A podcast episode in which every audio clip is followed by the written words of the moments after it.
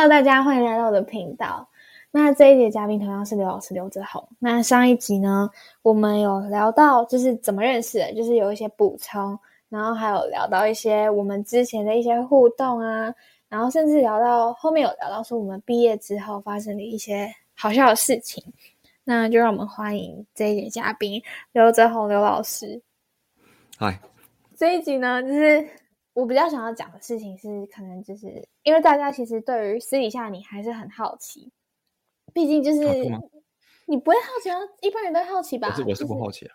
好，反正就是大家都会蛮好奇，说你可能私底下是脱离大家的视线之后，就是你的生活是怎么样？这样讲对的吗？脱离大家，因为你那时候在青中的时候，你不是很像你一举一动都大家都会知道啊。然后就是，哎，对啊，对。对，然后就是你毕业之后，如果没有继续跟你联络的人，差不多就会觉得你好像失踪了一样。所以，其实我也有问过一下，就是身边的人说，哎，如果你们想要知道刘老师最近，就如果我请他们来 podcast 的话，请他来 podcast 的话，你们会想要知道什么？大部分人的回答都是说，就是想要知道说你最近在干嘛，然后又或者是你未来的规划。那你最近就是有没有？在规划一些什么事情，还是你最近有没有发生一些好笑的事，可以跟大家分享？哦，有当然的，呃，我就觉我就觉得我生命生命中遇到的事情都是很很不如预期的，但通常大家会觉得他们要心想事成，可是我会持不同的看法，我通常都会祝别人心心想事不成。我是我是说认真的，我没有在我没有在干嘛，因为真的，我我是觉得我们这种。我们这种凡夫俗子，我们没有，我们没有没有办法知道什么对自己是好的。但是生活他知道，所以照照我的照我的成长经历来讲的话，呃，虽然你觉得好像我好像过得很顺，但是也不是说每一件事情都会都会合乎我的预期。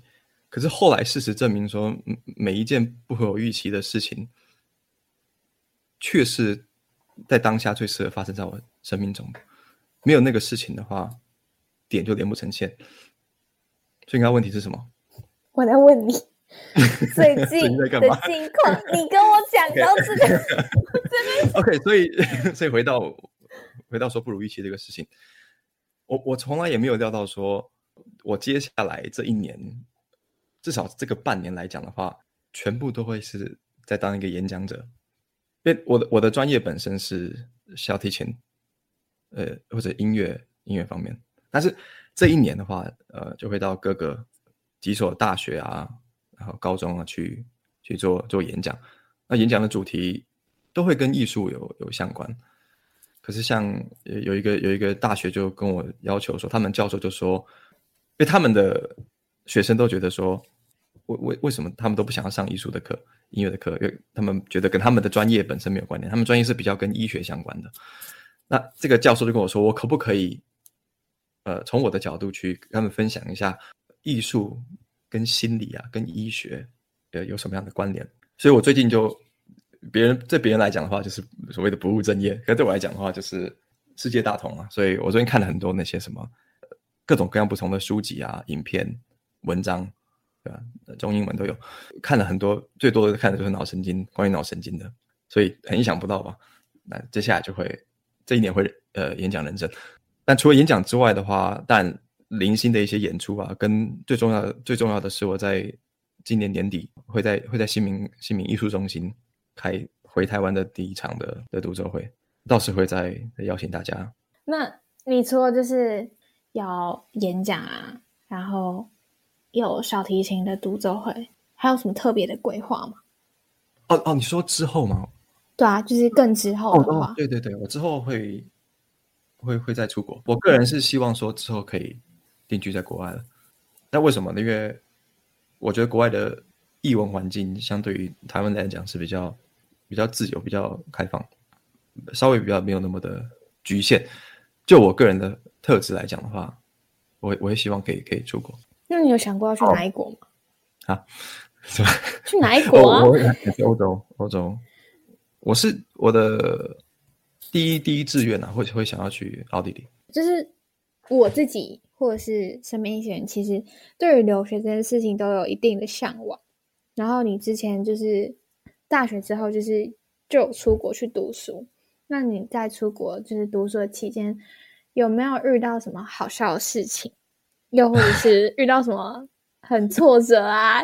我，我觉得我觉得你们班的应该都可以讲，可以跟我讲。好，那那你就讲完。传说中的 的日本老师的事情。要我要我再讲一次吗？好，你讲你讲。大家应该都知道了。OK，好。就我我以前的，因为我脑袋动很快，然后我的我有时候以前会比较傲一点，然后有一门课是趋势分析，是在我们大学的，我在德国读的大学，在大大学的最后一年会需要修的课，必修，修完才能毕业。然后我我的直觉又，嗯，我比较相信我的直觉，所以我我当我那时候看到那个老师，我我我一看就就不顺眼。而这位老师呢，他是一个日本人，呃，他的呃外貌比比较不是这么，呃，就是丑嘛？你就直接说人家很丑，你。可是我当时，我我我个人我不会，我在当时我不会觉得他，我我心里完全没有想说他的美丑，我我是就说他的外貌对他来讲的话，对他对他心理造成的影响，我我真的我可以发誓说我没有对他有任何的这些。好，人身攻击或什么的，完全完全没有。好，OK。但是像这样的的人，他会特别会需要别人的关注。所以当你一没有把他放在眼里的话，虽然我那时候也一样会跟他打招呼，但是我心里就是没有把他放在眼里。像他课我也会去什么的，那我就没有办法放在眼里。那之后呢，我们在学期末要做一个趋势分析的报告，这个报告过了以后才能。顺利这门课通过，这门课通过以后才能顺利毕业。通常一般老师的话，没有过他会跟你说，啊有过的话就不用说了嘛，不然他他通知不完。所以那个时候我我想当然尔，我就觉得，OK，我就我就我就毕业了，这个门课就过了。可是，在当我去要去领毕业证书的时候，才被通知说，哎，我还有一门课没有过。那我一看才知道，原来就是这个趋势分析。所以我就赶紧联系这个老师说，他说对啊，你们我没有给你过，对。然后我想说这这个这个这个该该该该怎么办？因为那个时候大概一个半月后我，我就要回回台湾。为什么回为什么要回台湾？是因为我要回来当兵。我已经申请了一个半月后的体制。那台湾的对于兵役啊，你如果申请会没去的话，这个惩罚其实那后果。会会挺严重，所以那个时候就时间压力非常的大，所以我就他就说那个老师就日本老师就说叫我重做重做一个报告。OK，我想说那就重做没关系，那我我就我就交了。他回给我的就是他回了他列了大概九十点吧，哎，我说九点啊，九点还是十点这样，就是要修改的部分。那个时候我觉得挺正常，因为做一次修改是好的。那我就把这个九点九点好好修改了一次，然后再传回给他。啊，隔了不久，他又再回传一封信，里面又是在九九大点要修改的。如此往返大概四五次，我觉得不对劲了。我这个这个根本改不完啊！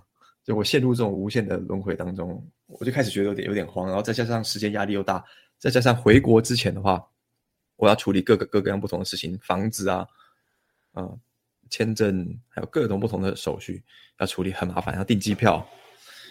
那我就跟他说说，呃，老师，我我这个情况，啊、他就说，OK，我知道，但是规矩还是规矩，你这个就是没有通过，那就没办法过。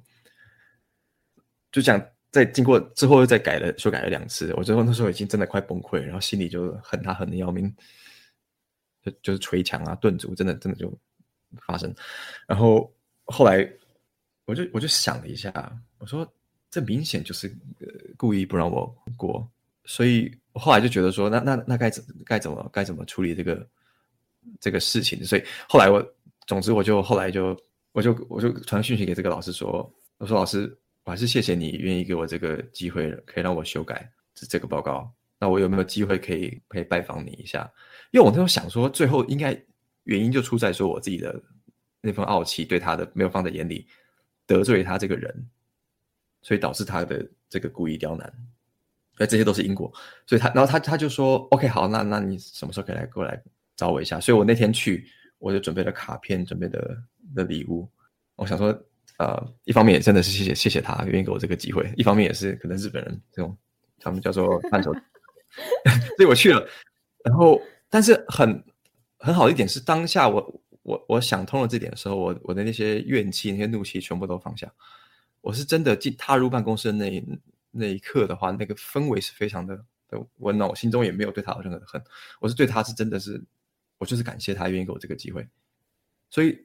那场的会谈变成是很和乐的，他也没有，我们在当下没有讲到任何报告的事情，他就问我之后的规划，之后要干嘛，然后当兵啊，怎么样啊，什么，大概就会谈大概半个小时吧，就结束了，我就给他礼物，给他卡片，这样，然后谢谢。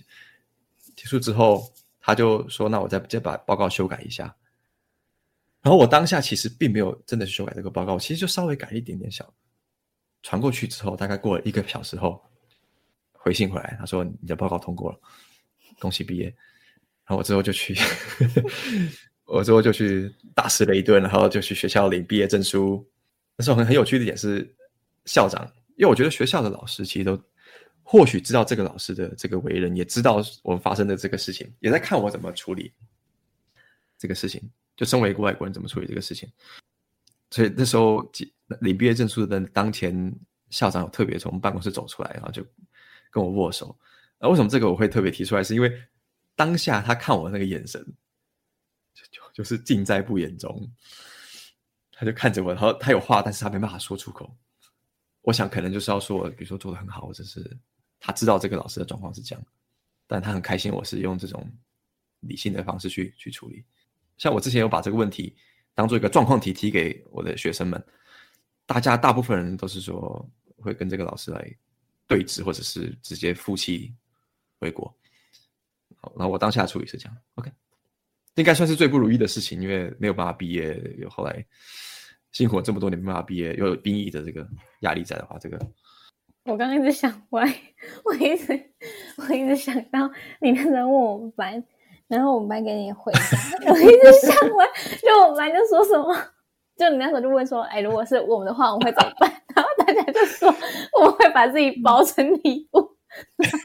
送到日本老师家，对他们班就跟我说，他说就以身以身相许就可以，搞搞不好老师要的是这个。毕竟他是日本的嘛。对呀、啊，我怎么没想到呢？哎 呀，真是的，还改了这个七八次，还低声下去的去跟他谢谢道歉，直接把自己包成礼物就好。没有啦，开玩笑的。我们乱回答，我那时候就一直觉得很好笑。那除了日本老师之外，就没有什么其他事情哦。比如说，你有没有遇到什么那种艳遇啊？艳遇，大家最想知道的、啊、就是关于恋爱方面的、啊。有了。哦，我还我想讲一个，这也是我在租租房这个方面真的是很很很凄惨。这个这个也是让我成长挺多的。就就租到那种真的房东不理你，然后里面水电都会断。莫名其妙断断电，我曾经有七天都是没有没有任何水电，我就点蜡烛过那那几天。那你怎么洗澡的话就去健身房洗，哦、健身房洗啊，很痛苦。不然就是没有热水，就全部洗冰水这样。可是这些这些对我们来说的话，都是就面对这种挫折，对我来说都是生命中的养分。所以当下真的没没有办法想这些，可是你就觉得很气，或者是很很很怨叹。可是。后来事实结果论，或者是后来事实证明，经验告诉你的那些智慧，都是说，哎，这些其实真的会让你一个人成长很成长很多很多，慢慢磨掉你性格中那些棱角。祝你祝你心想事成。你安静啊，你是很烦。说真的啊，哎，我跟你讲，如果大家都心想事成的话，这个世界早就毁灭了。是没错啦，但是一般祝人家还是会祝心想事成，好不好？那、啊、你想干嘛？不用啦，心想事成好。啊，好随便你爽好，烦死。说到留学，就让我想到那时候我们在天桥第一次聊天，不是就是讲留学吗？你那时候到底想要讲什么？就是我印象中还一直停在，就是你说，呃，留学什么钱不是重点，不，但是我虽然后面知道说你的意思不是这样，可是我还是有点忘记你那时候到底想要讲什么东西。我的我的意思是说，当然我，我我我我觉得我原话肯定不会是讲说钱不是重点，因为去过美国我就知道钱真的是重点。我可能去德国没有那么深的体会，但去过美国绝对知道。所以，我当下意思是说，这些都是没办法改变的事情。可是，如果你真心是你想要出国的话，我我当下是疑问说，那既然没办法改变钱这个事情，那如果你觉得钱无法改变，你觉得钱那导致你没法出国，那我们现在那时候那个对话也没有任何的意义。那如果你真的真心想要出国的话，真心真心有这个梦想的话，那就没有必要去讨论这些无法改变的事情。那我们更应该讨论的是，还有什么其他的方法能让我们。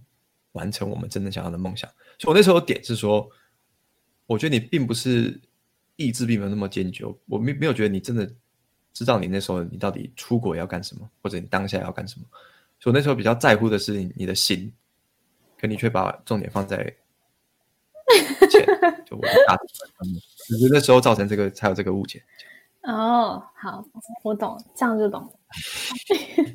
那刘老师有一个直觉，直觉让我想到的一件事情，就是之前呢，我差点跟 音乐班打起来。反正事情就是那时候，呃，我跟刘老师，我们就坐在一个学校的石阶，那个石头阶梯呢，就是我约许爱去聊天的那个石头阶梯。好，反正其实我们两个中间有坐一段距离，然后那时候就是我们两个在聊天，然后聊一聊，我就发现有两个音乐班的女生。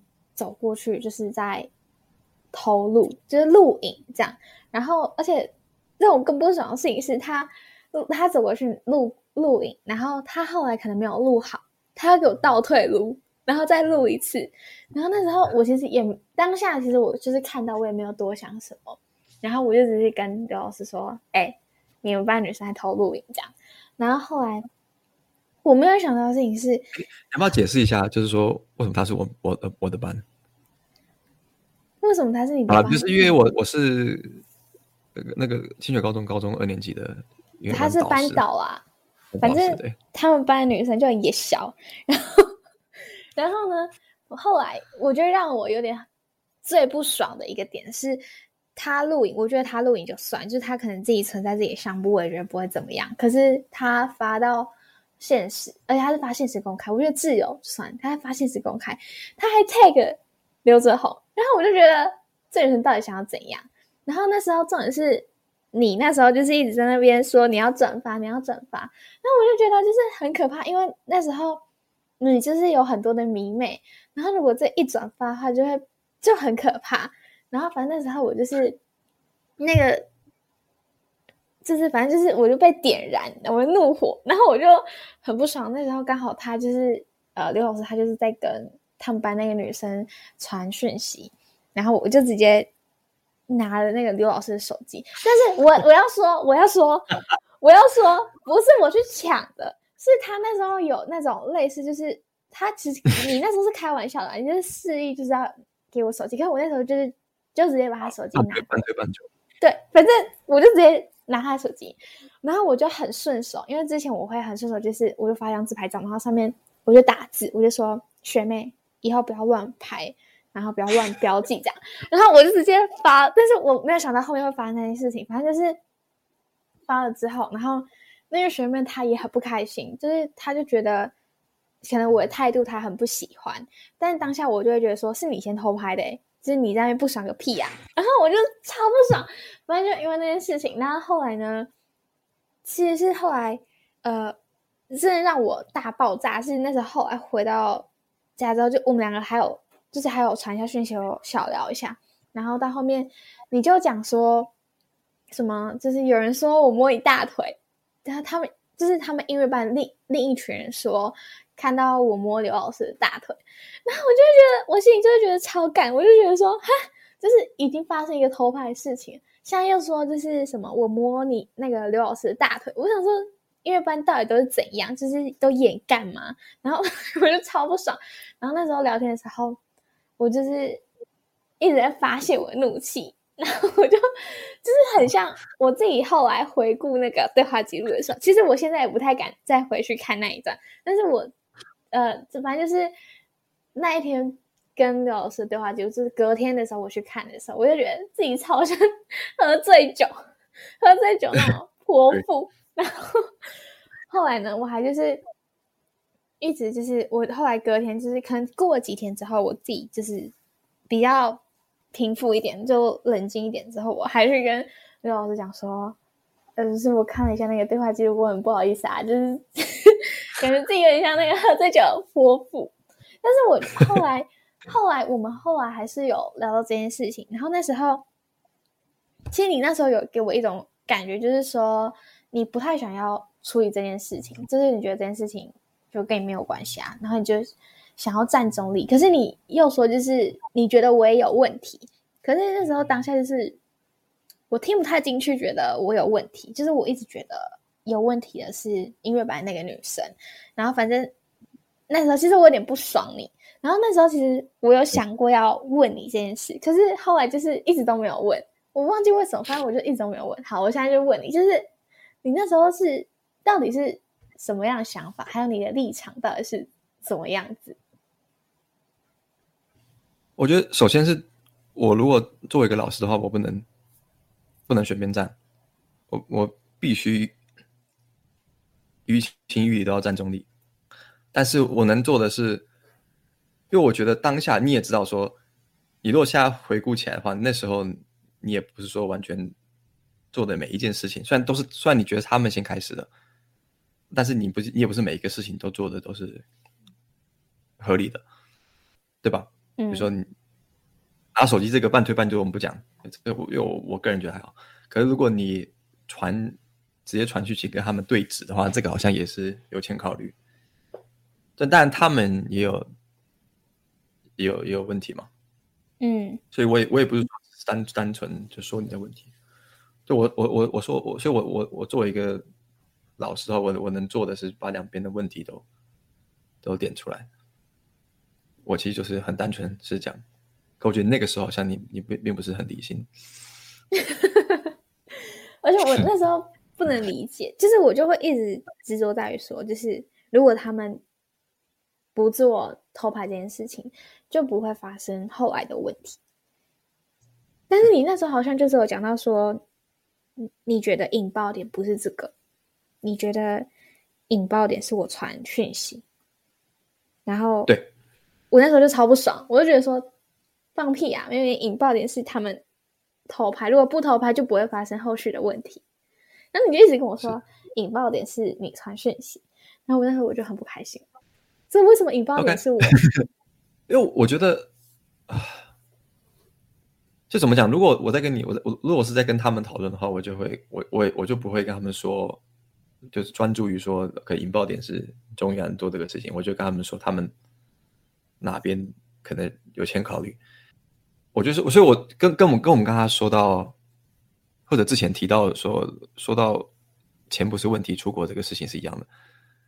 就我们不能去改变那些或者会去咒骂那些我们没办法控制的事情，我们只能在下次碰到同一个状况的时候，我们怎么让这个状况更好的发生，就不会不会造成那么大的的后果。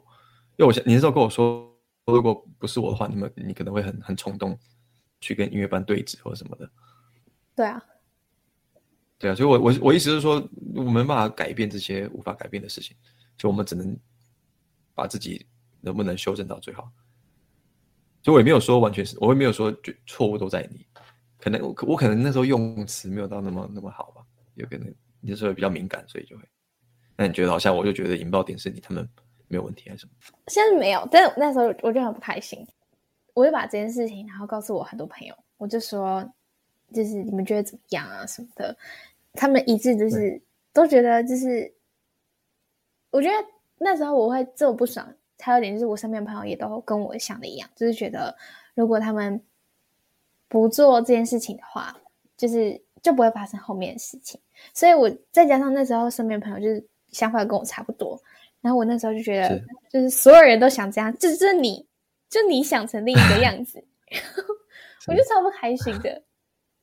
哦，不然现在理解了，理解了。所以，所以，所以这个跟直直觉有什么关系？就是后哦后面啦，后面就是我因为这件事情，然后我其实后面我就是一直觉得有疙瘩，哦、我好像就变成有一点点的缩。可是我我那时候没有意识到我缩回去了，就是对，是你那时候就谈我说，你是不是有缩回去？我就还在那说啊，有吗？没有啊，我没说啊，我还是跟以前一样啊。然后是到很后面就聊到一个小段落之后，然后就是我后来就你又讲，然后我后来就是也才意识到说，哦，其实这件事情，我好像最在意的并不是音乐班那个女生她做的这件事情，其实好像，嗯嗯，我会这么生气的另一个点是，因为那时候之前我没有办法跟，我就是没有办法跟你就是单独坐在前天桥上面聊天，就我我需要有第三个人或第四个人，然后那一次是我自己觉得哦，好不容易就是跨出那一步，然后跟你一起就是就好可以好好坐在那里聊天，而且我觉得哦那种就是那种氛围就是还不错，就是很轻松这样，可是我就没想到就是第一次，然后就发生那个事情，然后我就会就是觉得有一点点的、嗯、呃。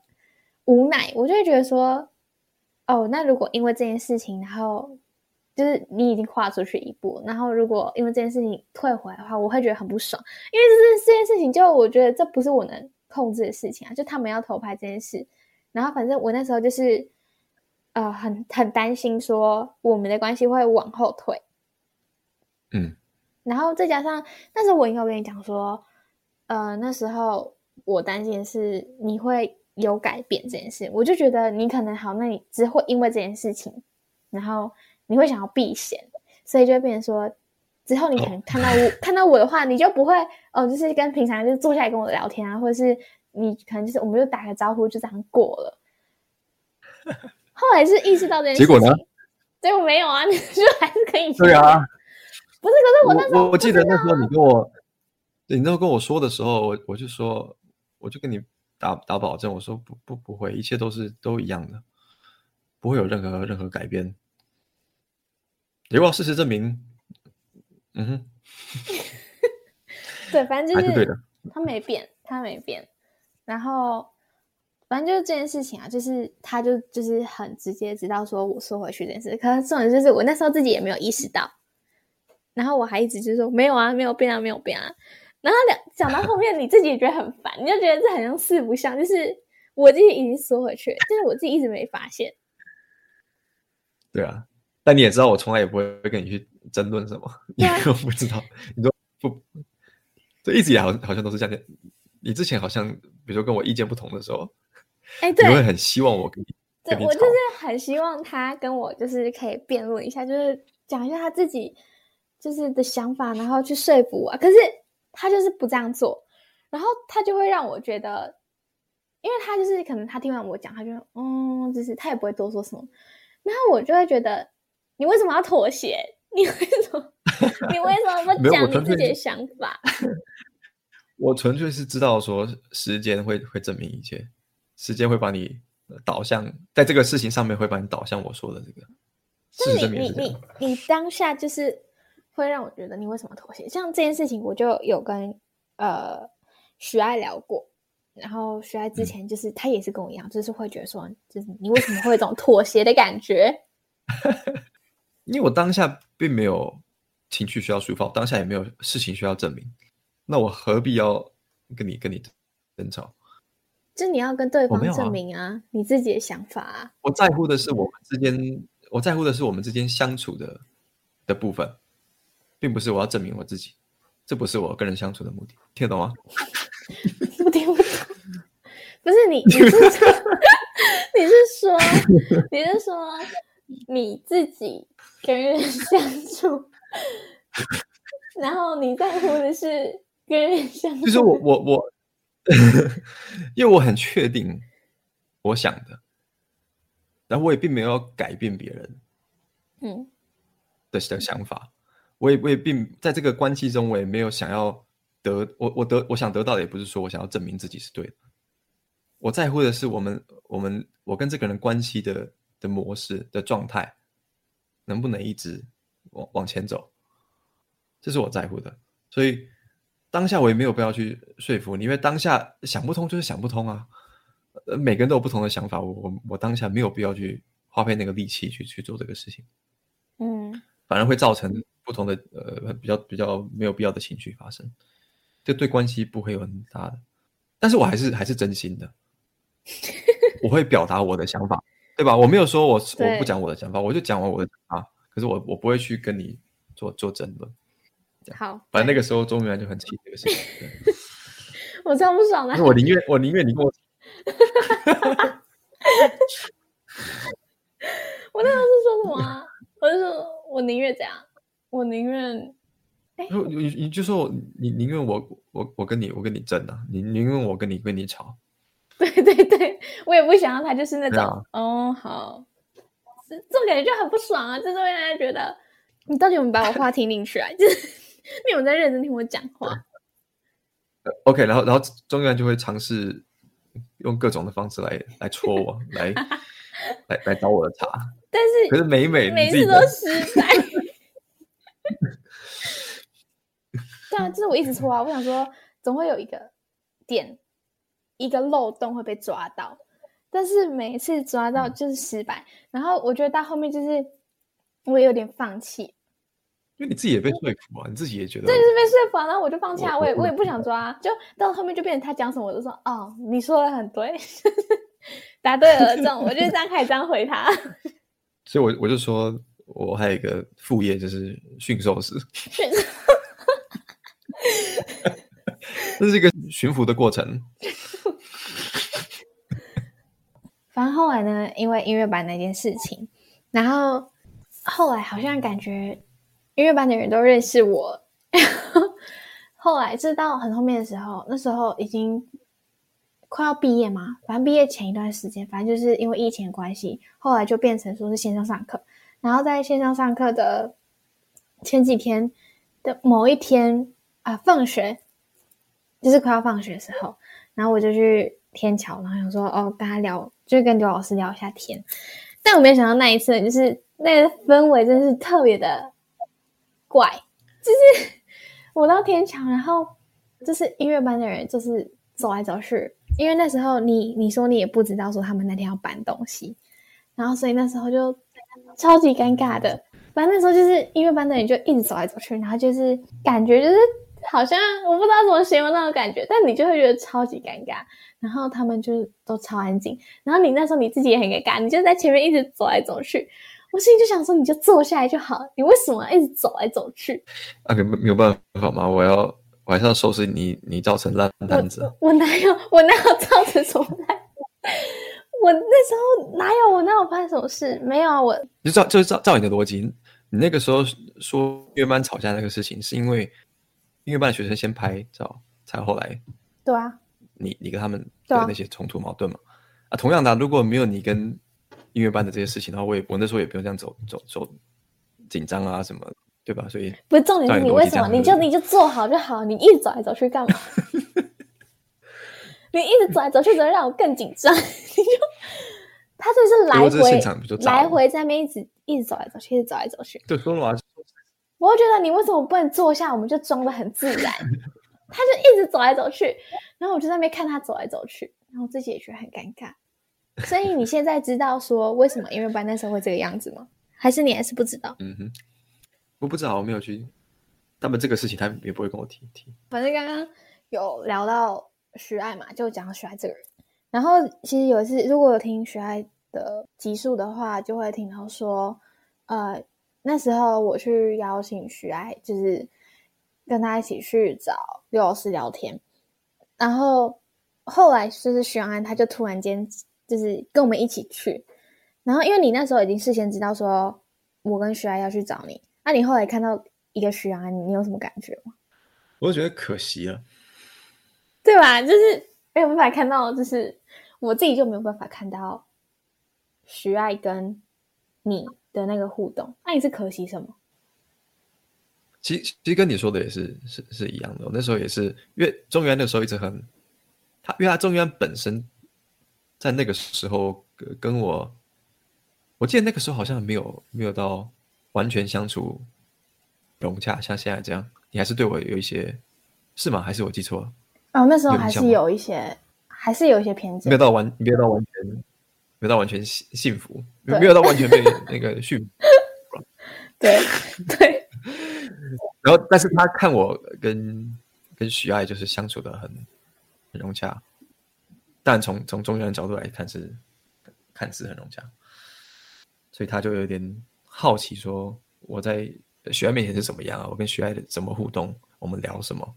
所以那天的目的也也就是也就是这样，所以他们两个就一起来找我，所以多了杨安，但多了不同的乐趣，可是就不是我当天想要的乐趣。但是我我我的那个完美主义有时候会让我有点辛苦，是我会想要预料我预料的事情可以发生，这样这就是可惜的点。那不错啊，跟杨安聊了一些、嗯、聊了一些吃吃吃汉堡啊、麦当劳的。这个话题我觉得蛮有趣的。那时候就是有哦，跟徐安那一集有讲到说，我后面就是越做越远，然后开始放空。那主要是就是，其实我也不太知道为什么，反正那时候我也我觉得我也不太算是。那为什么放空？就是因为那时候徐安一直跟我讲话。你就是频率频率频率不对啊，频率你你没办法融洽嘛，你融进来啊。就就对啊，就没办法。然后我那时候就也很想要知道说你跟徐爱的那种相处模式，所以我那时候就是耳朵就是看似在听徐安讲话，但其实我的 我的眼睛呢一直是在看你们两个的，就我一直在用 我的余光去看你们两个，说你们两个到底在聊什么。但是好像就是很普通，是没有到一个很特别。不过当下的情况也是，我相信徐爱也是，我也是。就当下如果有别人在后，我们的状态都会变，所以也不是我们平常真正的相处的的样子。不过也没那么重要。所以你现在的话，你觉得我们那时候相处的模式是怎么样？你后来也有更多的了解。你说你跟徐爱吗？旁观者看起来的话，我，我可以讲一下我的想象，就是其实说真的，因为我们后来还是有出去过，然后出去的那一次，其实我还是觉得我没有看到我想看的东西。然后我自己的想象，其实就这样听下来的话，我自己的那个想象的画面，就是两个人走在一起，然后你们就是会聊一些比较呃深奥吗？然后或者是一些比较思想方面的东西，就是感觉还蛮震惊的。然后就是会有点像是呃研究生跟。那个指导老师走在一起那种感觉，就是徐爱提一个问题，然后你就开始就是那种，嗯，就是手背后面，然后就开始讲讲讲，然后两个人一问一答，一问一答那种感觉。我我的想象是这样，就是很有那种研究生跟那种指导老师走在一起那种氛围，就是很蛮正经的。是实际相处起来是这样吗？结果结果呢？后来变什么？什么后来？没有，我一直的想象都是这样啊。就想象跟现实，现实看起来像怎么样？可是我现实我也没有真的看到什么啊，没有，就是因为我觉得那一次，呃，不管是说那一次的天桥的聊天，或者是后面我们还是有单独出去嘛，呃，不是不是单独跟徐爱就三个人一起，然后我觉得那两次都没有看到我想看的东西，然后我都不觉得、那个好像是你们真正单独相处的样子，所以我没有把那两次列入在就是我的想法里面，所以我到现在还是处在一个你对于你们，就对于你们这种单独相处的时候，我还是处在一个想象的一个空间还有范围。但是你们 真正相处是这样吗？我我觉得我们两个真正相处的时候，其实跟你想象的是比较比较类似的，就很多想法的互相。交换，或者徐爱会问我一些问题，什么会会会跟他说我的想法。其实其实真的比较像是这样，就跟我想象的差不多。就我们会讨论，比如说艺术啊、人什么，其实差不多的。对，徐爱有问过什么问题，就是让你印象特别深刻，有吗？哦，徐爱，我觉得印象最深刻当然是一开始那时候他，他我坐在天桥的时候，徐徐爱就呃慢慢悠悠的这样。摇摇摆摆的过来，这样我就 我说，他肯定有意见。他就说，他问我我在上课上上的东西，我们就互相交换交换了一下想法。那个时候对对他印象就很深刻。那你那时候回答他吗？他问了什么？有，他说，因为我那时候是上杜象，因为杜象说什么都是艺术，我这就不赘述了。但是反正他就问我说，那如果什么都是的话。那那对错的分解在哪里？然后我就跟他神神叨叨的讲了一些东西。但我那时候就印象深刻，我觉得我就很开心有这样的讨论，因为这是我最希望的一个学生跟老师，或者是人与人之间的相处的一个一个一个方式。那你跟徐爱其实认识应该算比我长吧？你们感觉好像比我认识的更久，对吧？如果按正常时间算下来，对对。你对徐爱这个人有什么看法？你说关于迂回的部分吗？对，这样讲。没有，就是随便你啊，你要讲什么都可以。反正就是他现在说他不迂回了嘛，对吗？你自己感觉呢？你觉得就是 可能这阵子跟他相处起来，你觉得就是他还迂回吗？还是你觉得他其实很迂回，只是他自己不自知？那我觉得他一直有在有在改变跟突破自己，这点是我我我是最喜欢你们两个身上的一点，就你们会不断的去检视自己，不管检视的效果怎么样，可至少你们会一直在你们的的角度很诚实的检视自己。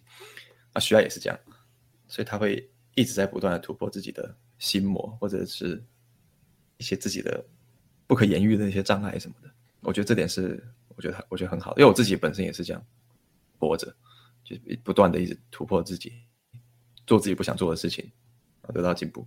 所以你觉得就是徐爱迂回的部分，你觉得是有改善的？有啊，不过都是都是相对的嘛。他的迂回在我这边那是迂回，可是他。对他来说是他自己啊，哦，所以那不是个问题。我我有迂回的地方啊，我那我我之前我不是要玩传说对决吗？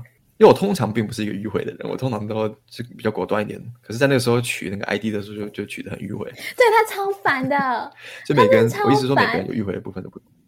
他那个 ID 取超久，就只是一个 ID，我不知道为什么要取那么久。你后面 ID 取什么？刘泽宏吗？还是我做没我我做是用德文的。小提琴手，加上我的生日，反正他就是取一个 ID 取超久。如果是我的话，我就随便取一下，可他就取超级久的。所以每个人迂回的地方不同，所以需要我他这个部分，我也不觉得是问题。那我们其实已经认识算，哎，快要半年了吧？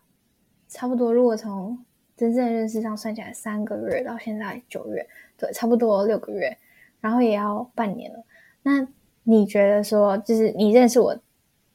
这半年的时间，你有觉得就是看到我身上什么样变化？还有就是可能最刚开始认识我到现在啊，你对我的看法就是有没有什么转变？然后到现在就是变成什么样子？呃，就性格中的棱角少了，少了很多很多。对事情也不会这么快的就有定见，会以更宽广、更开阔的眼光、心灵去去看待生活周遭的人事物。等于是更简简而言之，就是更柔和。然后再来就是你在人际上碰到的问题嘛，嗯，你也从成长了，对，所以更加知道说孤独其实呃并不可耻，孤独也不是孤单，它其实孤独，你跨过孤独的那道坎之后，后面有一个很饱满的一个一个东西，但是真正是塑造一个人真正的灵魂的一个部分，而。我们常看到是很很多人，他们在我看来，他们比较比较浑浑噩噩的在，就是走在这个人世间。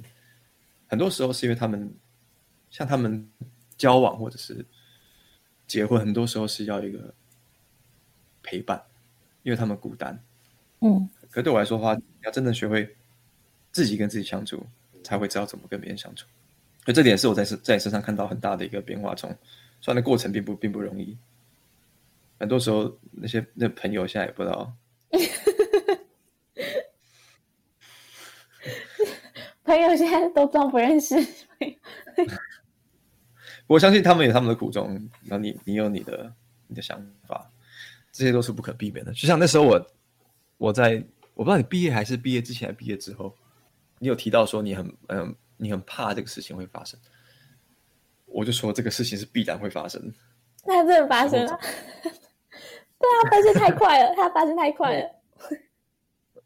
对，我说大家呃走上不同的路以后，分道扬镳，价值观、经历不同以后，很多时候人就会渐行渐远，无法无法不可逆的一个状况，对啊。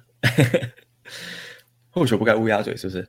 对你来讲到乌鸦嘴，他每次只要讲的事情，他就会发生。所以你在我身上看到最大的转变，就是，呃，变柔和。你就听回放就知道了。我要总结给大家听。你可以不要打断我。反正就是变柔和，然后就是对于事情比较不会有直接的定见，然后还有一个就是比较能够享受自己一个人。好，反正大概就是这三点。对啊，这是很大的一个一个转变。好啊，差不多就这样了，就这样了。我觉得挺好的，这样就蛮完整的，这样应该可以，应该可以两集，一集是三十三十多分钟，三四十可以。好，那这一集的时间差不多，那这集就先到这里了，拜拜。你要说拜拜啊？哎，我已经说完了。再一次，等一下，你要哦。好，拜拜。拜拜。拜拜拜。拜拜。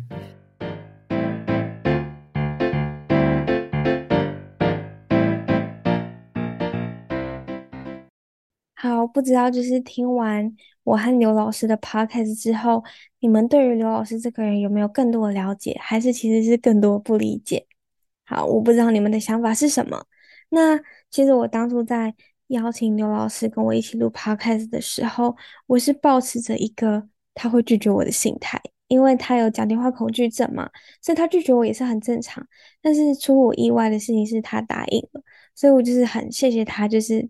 答应了我的邀约，然后跟我一起录 podcast，因为我觉得这是一个很难得的机会。那其实能跟他认识，然后甚至是变熟，俗气一点来说的话，这这就是一个缘分。因为他教了这么多的班级，有这么多的学生，能够跟他保持联络到现在，甚至变得是现在的啊、互动啊这么的直接和自然，我觉得这真的就是一个缘分在那里。就假设如果那时候我没有拿那份报告给他的话，我相信。我们之间的关系可能是不会像现在这个样子，甚至我们可能根本就不会有机会去认识到对方。那我真的觉得这这就是一个缘分。从最初一开始认识，我对他有偏见，到现在他讲的每句话，其实我都会蛮认真记在心里面。而且我甚至是，如果我有问题的话，我也会去问他，然后参考他的意见。甚至啊、比较夸张一点的话，就是我会把他当成是一面镜子，就是我会去。换位思考，我去想说，为什么明明一件事情他可以把它做成这个样子，可是我没办法。然后为什么他这件事情就是可以做得好，但我却不行？然后又或者是当他今天发生到我们要面临的情况的时候，他会做出什么样的选择去应变进退的那种概念？就是我会把它当成一面镜子，然后去换位思考。然后我觉得这过程中真的是发生很多事情才会。变成是哦，现在的我，还有现在的他，还有就现在的我们。每次当我回过头去看中间发生那些事情的时候，虽然在那时候当下的我会觉得很烦啊，然后很不爽啊，然后觉得很靠北啊，但是其实当我现在回过头去看的时候，我就会觉得说，其实每件事情都在默默的，就是让我有成长。就是我在面对这些事情之后，就是我真的是有成长的。它。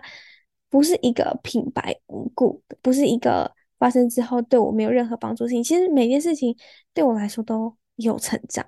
回想到这些事情的时候，我都还是会觉得很有趣，然后觉得很好笑。嗯，如果有认真听 podcast 的人就会知道说，这两集其实我跟刘老师讲了很多，当时候发生那个状那个状况的时候，我当下的心态还有想法是什么？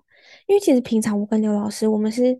如果面对面的话，我们是不太会聊这种，不会，我我自己没有办法跟他这么的坦白，但是在讯息上面的话，我就可以。但是这一次，就是我也很惊讶自己的表现，就是能够这么直接、这么坦白、这么放开心胸的，然后这么放松的去跟他讲我当时候每一个状态，包含说我不想让他失望，又或者是，嗯、其实我在意的事情是。害怕关系向后退，这些事情其实，在之前的话，我应该是不敢讲的。可是这一次，我自己也很意外，我敢讲出来。那如果要我去评价刘老师这个人的话，其实就是三个词：无所不能、善解人意、幽默风趣。也不能说幽默风趣，应该改成说他有一个有趣的灵魂，他就是一个有趣的灵魂，就是这三个。然后。他为什么无所不能？他真的是，我觉得他会的领域很广。就是即使他不会，他也会去查资料，然后去学啊。然后比如说报告这个东西，就当时候的报告其实根本不是他相关科目，他甚至没看过那个系，那他就是有有办法很认真的去回答我，然后甚至跟我讲一些我没有想过的一些新概念。那为什么他善解人意呢？就是对我来说，我觉得能够遇见一个愿意去理解我、了解我的人，就不是嘴上说说，而是他真的百分之百的去理解我这个人。我觉得这是一个很难的事情，因为对我来说，没有人有义务来了解我，甚至是真正的理解我。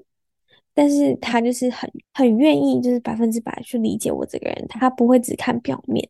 例如说，可能跟他待在一起的话，大家都知道说，如果我不笑，我没有表情，我就会变得有点像是很就脸很臭啊，甚至是身边有一些很亲近的人，他们有时候也是会误会我，觉得哎，我怎么在不开心？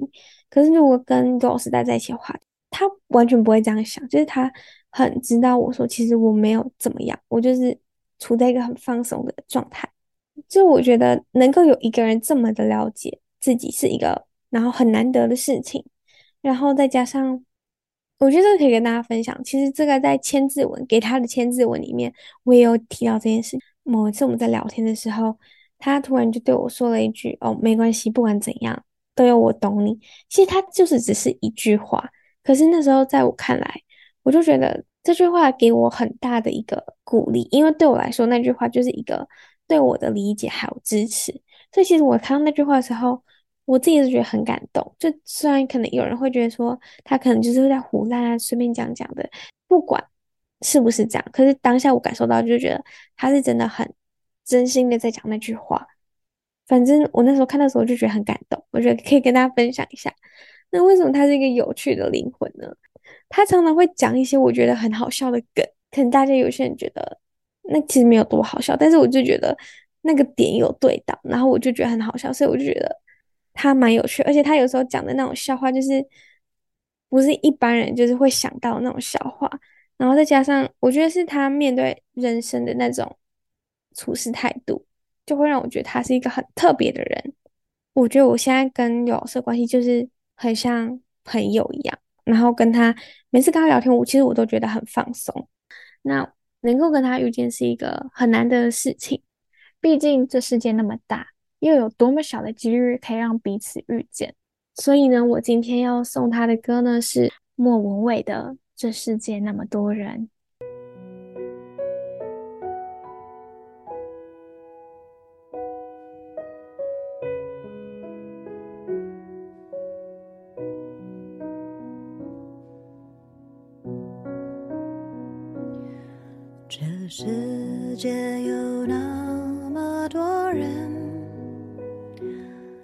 人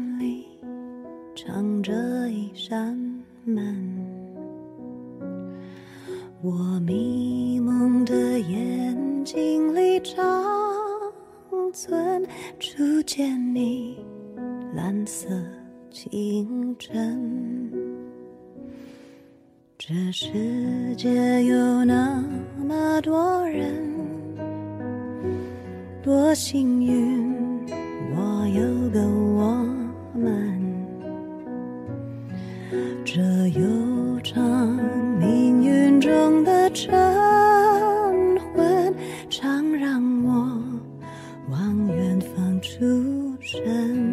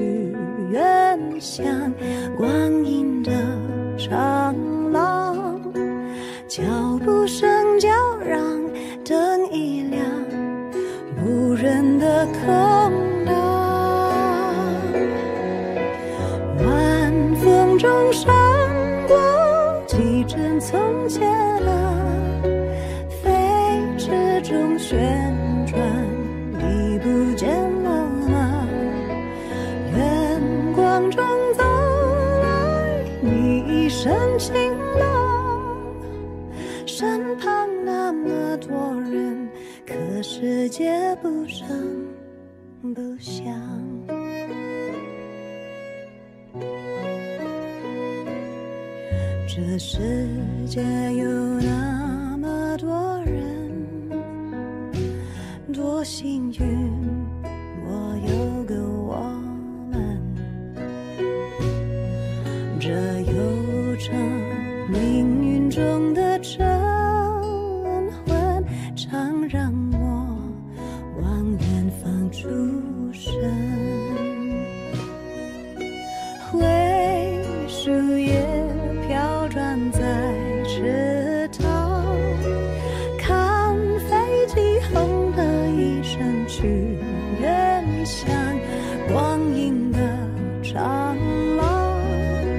脚步声